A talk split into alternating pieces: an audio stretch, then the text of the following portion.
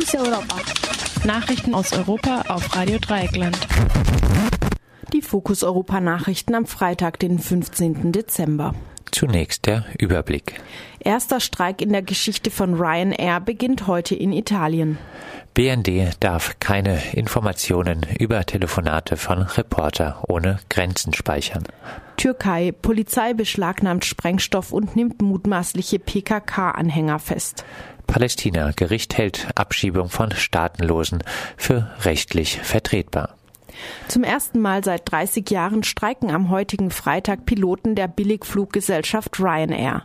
Sie fordern insbesondere einen einheitlichen Arbeitsvertrag EU-weit für alle Ryanair-Piloten, eine einzige Personalvertretung EU-weit sowie eine Verbesserung der Arbeitsbedingungen und der Bezahlung. Ryanair ist die europäische Fluggesellschaft, die im vergangenen Jahr die meisten Passagiere beförderte. Laut der französischen Tageszeitung Le Figaro erkennt Ryanair keine Gewerkschaften an und will bislang nur mit Personalvertretungen in den einzelnen Mitgliedstaaten verhandeln. Heute Nachmittag wollen die Pilotinnen, die mit italienischen Verträgen beschäftigt sind, vier Stunden lang die Arbeit niederlegen.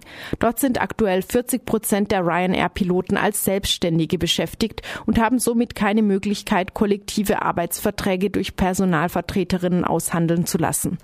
Am nächsten Mittwoch, den 20. Dezember, wollen sich die Ryanair-Pilotinnen in Irland, Deutschland, Spanien und Portugal ihren italienischen Kollegen anschließen und 24 Stunden lang streiken. Die Piloten Piloten kündigten jedoch an, sie könnten auf den Streik verzichten, falls sich die Firmenleitung konstruktiv zeige und mit der Angstkultur gegen ihre Beschäftigten aufhöre.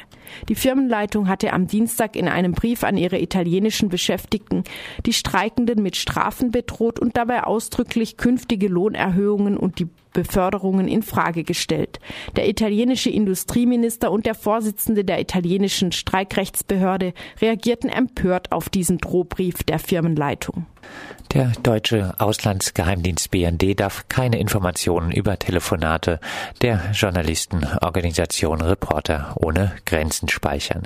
Das entschied das Bundesverwaltungsgericht in einem Urteil am Mittwoch das das Gericht am gestrigen Donnerstag veröffentlichte.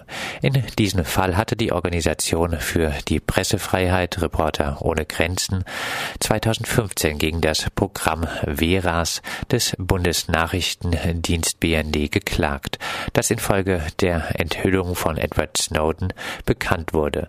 Dieses Programm speichert seit 2002 systematisch sogenannte Metadaten über alle internationalen Telefonate aus oder nach äh, Deutschland.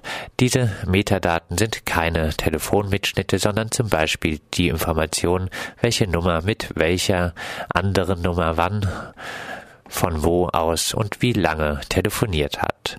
Diese Information analysiert der BND anschließend für Geheimdienstzwecke. In dieser Massenüberwachung sah Reporter ohne Grenzen die Vertraulichkeit seiner Kommunikation mit verfolgten Journalisten weltweit gefährdet. Das Bundesverwaltungsgericht in Leipzig gab Reporter ohne Grenzen nun teilweise Recht. Es entschied, dass die Speicherung und Nutzung dieser Informationen in das Geheimnis der Kommunikation eingreift, das vom Grundgesetz geschützt ist. Für einen solchen Eingriff brauche es deswegen ein Gesetz. Doch für das Programm Veras des BND fehlten gesetzliche Grundlagen. Insbesondere hält das Bundesverfassungsgericht die Tatsache, dass der BND die Telefonnummern bei der Speicherung anonymisierte, für nicht genügend in Bezug auf die Grundrechte der Betroffenen. Verfassungsrechtlich sei die Löschung dieser Informationen geboten. Reporter ohne Grenzen sprach von einem wegweisenden Urteil. Das Bundesverwaltungsgericht ermögliche es mit seinem Urteil auch anderen Personen gegen die Speicherung ihrer Daten durch den BND zu klagen. Parallel zu diesem Verfahren gegen die Massenüberwachung der Telefonate klagt Reporter ohne Grenzen beim Europäischen Gerichtshof für Menschenrechte gegen die Massenüberwachung der Internetkommunikation.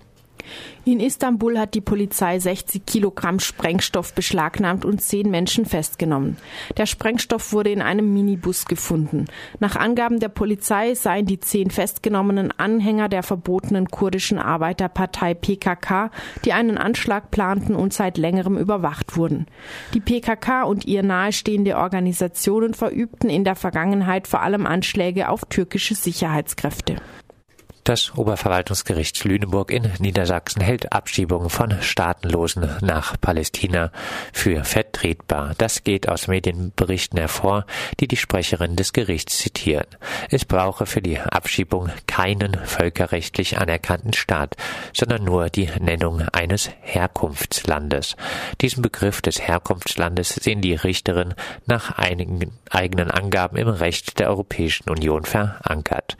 Im konkreten Fall ging es um einen Palästinenser, den die Stadt Göttingen abschieben will und der sich gerichtlich dagegen wehrt. Er war 2009 eingereicht und hatte bereits in erster Instanz erfolglos gegen den Bescheid der Stadt geklagt.